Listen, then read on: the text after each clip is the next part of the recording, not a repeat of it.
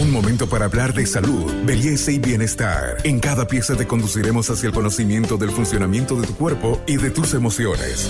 Para avanzar hacia una mejor versión de ti mismo, esta es una sana idea de Pharmacore para que te mejores. Soy la doctora Verónica Lice Rodríguez Ceballos, médico epidemiólogo y directora del Hospital Municipal La Merced. Hoy vamos a hablar sobre, las, sobre los mitos y las verdades que se tiene acerca de la lactancia materna. ¿Me acompaña? Bienvenidos a Buen Vivir. Hoy vamos a hablar de la lactancia materna.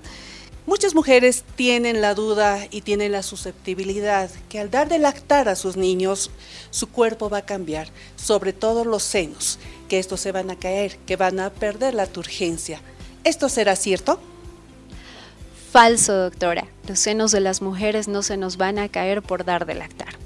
El tejido mamario es un tejido muy elástico que permite que se agranden y vuelvan o retornen a, la normalidad después del periodo de lactancia. Y dando de lactar a nuestros niños aseguramos que ellos crezcan sanos y con un vínculo saludable con sus madres.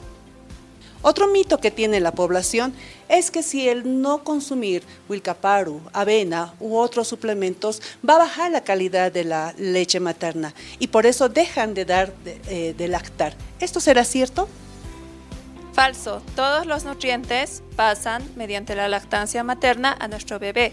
Le aporta nutrientes, el cual es un alimento completo, donde tiene proteínas, carbohidratos, lípidos.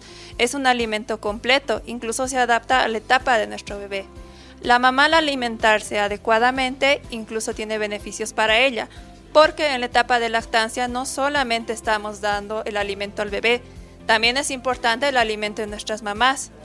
El hecho que tenga una alimentación con Wilcaparu está bien, sin embargo necesitamos todo el grupo de alimentos incluir en su alimentación, donde deberían ir frutas, verduras, lácteos, también los carbohidratos, cereales, proteínas como las carnes y todo eso va a ayudar al desarrollo del bebé y también a que nuestra mamá esté más sana. Otro mito que tienen nuestras mamás es que si mientras están resfriadas o están enfermas no deben dar de lactar a los bebés. ¿Esto será cierto? Falso. Un cuadro respiratorio en la madre no afecta en la lactancia del recién nacido. Es más, la lactancia materna beneficia al bebé porque puede pasar muchas defensas y protegerlo a este en cuadros respiratorios. Lo que sí se recomienda es que la madre pueda portar un barbijo en caso de cuadros respiratorios infecciosos. Y uno de los mitos más importantes y que debemos de esclarecer ¿Es cierto que las leches de fórmula son iguales que la leche materna? Falso, ninguna leche de fórmula se compara a la leche materna.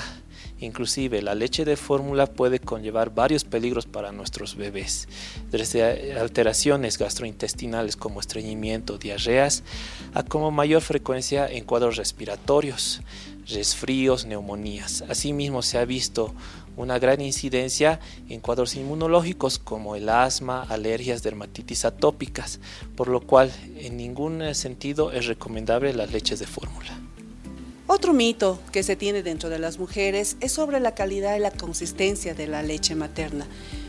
En ocasiones un principio que es más espesa y que y con el pasar del tiempo es más rala.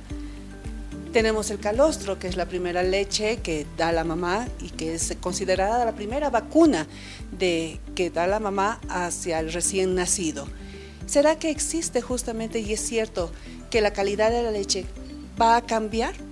Doctora, es falso ya que eh, al inicio vamos a tener una leche media amarillenta que va a cubrir más o menos la primera semana de la lactancia, que va a tener un color oscuro, pero ese es el principal nutriente, es como una vacuna. El recién nacido, el neonato, va a tener el aporte necesario. Posteriormente, hasta los seis meses, de acuerdo al crecimiento del niño, va a tener los nutrientes, vitaminas, proteínas y calorías suficientes.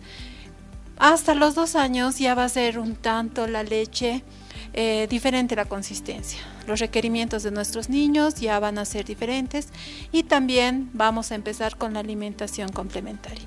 Por ello es importante que en cada una de las etapas las mamás continúen dando la lactancia materna, exclusiva hasta los seis meses y complementaria hasta los dos años de edad. Soy Carmen Melgar, especialista en temas de salud y con nosotros será hasta nuestro próximo podcast. Hasta aquí llegamos hoy. Síguenos en nuestras redes sociales de Facebook, Instagram y en nuestra revista digital Buen Vivir. Esta es una sana idea de Farmacore.